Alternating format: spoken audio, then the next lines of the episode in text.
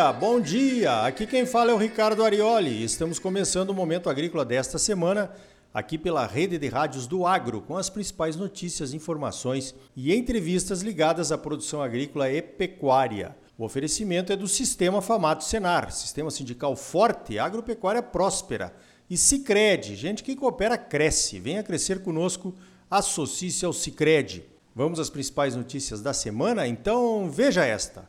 A Conab divulgou o terceiro boletim de acompanhamento da safra de grãos. Segundo o relatório, vamos produzir 291,1 milhões de toneladas de grãos na safra 21-22, um aumento de 1 milhão e 270 mil toneladas em relação ao relatório anterior. O clima está correndo bem na maioria das regiões produtoras, exceto alguns bolsões de seca, como está acontecendo no Rio Grande do Sul, por exemplo.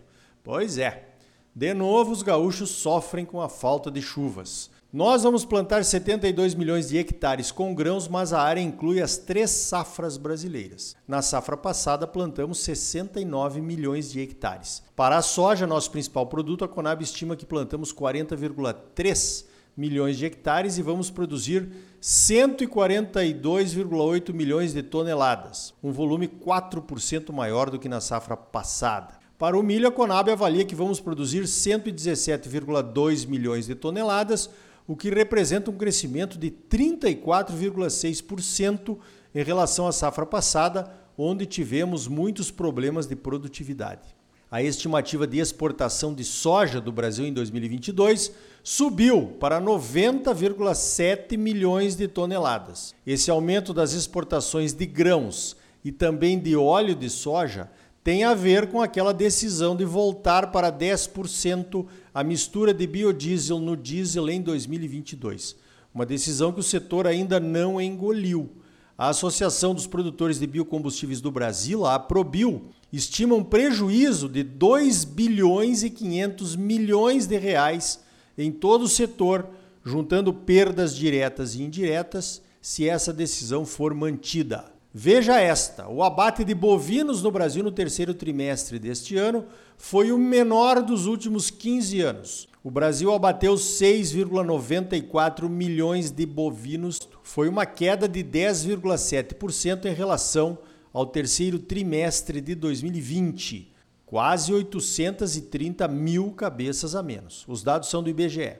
Uma das explicações para o abate menor é a retenção de fêmeas por conta do ótimo preço dos bezerros.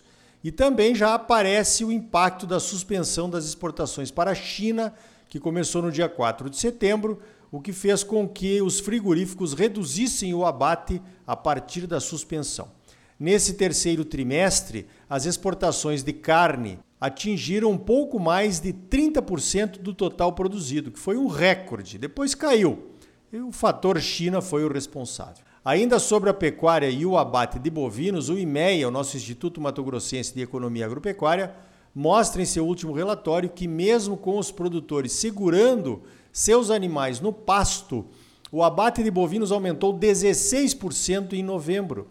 A explicação para isso vem dos animais em confinamento. Os produtores de gado terminado estavam segurando ao máximo as vendas por conta da forte queda nos preços da arroba em função da crise com a China. Mas no confinamento não tem jeito. Animal pronto tem que ser vendido ou o prejuízo aumenta. De qualquer forma, os preços da arroba se recuperaram, o que também ajudou nas vendas. O relatório de pecuária do IMEA tem mostrado uma tendência interessante. A idade de abate dos bovinos em Mato Grosso vem caindo. Está aumentando o abate de animais entre 12 e 24 meses de idade. Em novembro, essa categoria representou 30% dos animais abatidos o abate de animais mais jovens mostra uma intensificação da pecuária com maior produção e menores emissões de gases de efeito estufa. E o mais importante, carne de qualidade para o consumidor. Agora, por que é que os preços da carne continuam tão caros no Brasil, mesmo com a queda nas exportações? Um relatório da Associação Brasileira de Frigoríficos, a Abra Frigo, mostra que as exportações de carne bovina in natura e processada recuaram 47% em volume na comparação com novembro do ano passado. O índice de preços ao consumidor, que mede a inflação, mostra que na carne bovina nós tivemos deflação de quase 6% em outubro, nos preços médios recebidos pelos produtores pelo boi vivo. A primeira explicação diz que os preços demoram mais para cair no varejo. A segunda explicação diz que o preço mais baixo da arroba não durou muito. E de fato, os preços pagos aos produtores começaram a se recuperar em novembro. Um outro motivo, segundo o CPEA, foi que os frigoríficos não precisaram colocar no mercado interno aquela carne que já estava nos portos pronta para exportar para a China, pois o governo autorizou o armazenamento em contêineres refrigerados por um tempo maior. O CPE, que é o Centro de Estudos Avançados em Economia Aplicada da Exalc, diz que os supermercados compraram carne mais barata para estocar e vão colocar à venda nas promoções de Natal e de fim de ano. Vamos ver.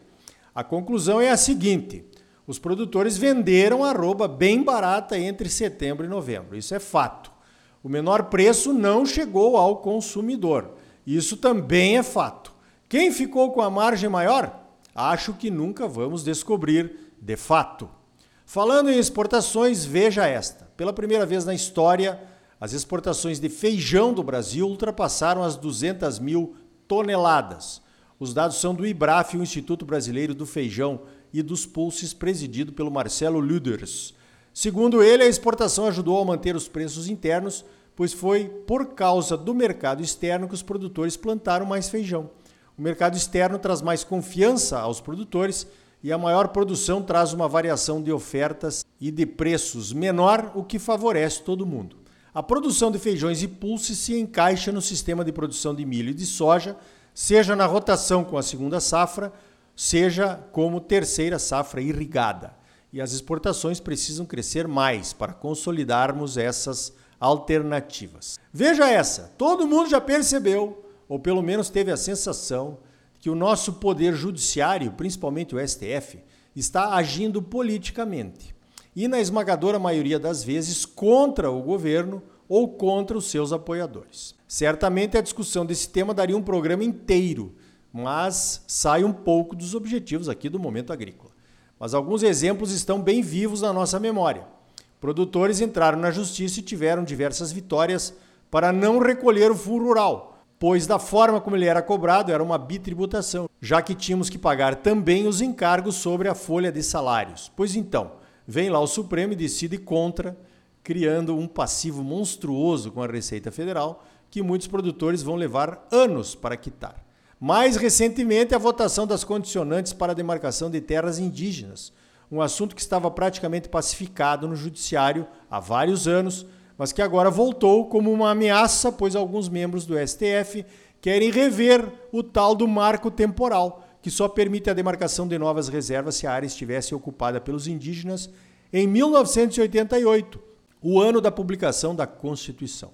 Isso tudo só para ficarmos em assuntos relacionados ao agro, sem entrar em outros segmentos, como a liberdade de manifestação nas redes sociais, a prisão de críticos, a soltura de corruptos confessos da Lava Jato e até a liberação de dinheiro apreendido por corrupção, entre outros. Pois então, agora temos uma outra decisão monocrática anunciada no início do mês que coloca em risco o direito à propriedade em todo o Brasil.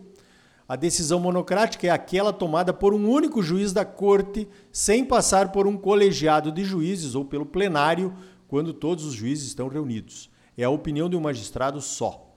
A decisão diz respeito à invasão de propriedades rurais durante a pandemia. Uma lei aprovada nesse ano impede a retirada de invasores de imóveis urbanos durante a pandemia. Imóveis urbanos. Durante a discussão no Congresso, os legisladores entenderam que os imóveis rurais por serem o local de produção de alimentos, que é uma atividade estratégica de interesse de toda a população, não podem ser invadidos. E a retirada dos invasores ficou mantida mesmo durante a pandemia. A lei reconheceu a importância do setor agropecuário. Pois não é que o ministro Barroso entendeu que a lei aprovada deveria incluir a suspensão da remoção dos invasores nos imóveis rurais também? E também tornou ilegal qualquer ato para a defesa da posse da propriedade rural? É claro que essa é uma decisão provisória, mas é uma clara interferência entre os poderes. Numa democracia, votamos em deputados e senadores da República e decidam pelo voto o que julgam melhor para a população. Ninguém vota em juiz, em nenhuma instância. De que nos vale então um Congresso se o Judiciário é quem dará a palavra final?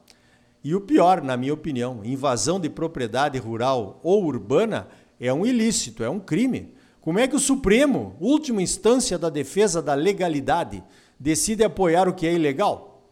Olha, está complicada a nossa democracia. Também a fraqueza do nosso Congresso, que poderia pelo menos espernear contra esse tipo de decisão do Supremo, sirva para explicar o que tem acontecido nesses últimos três anos.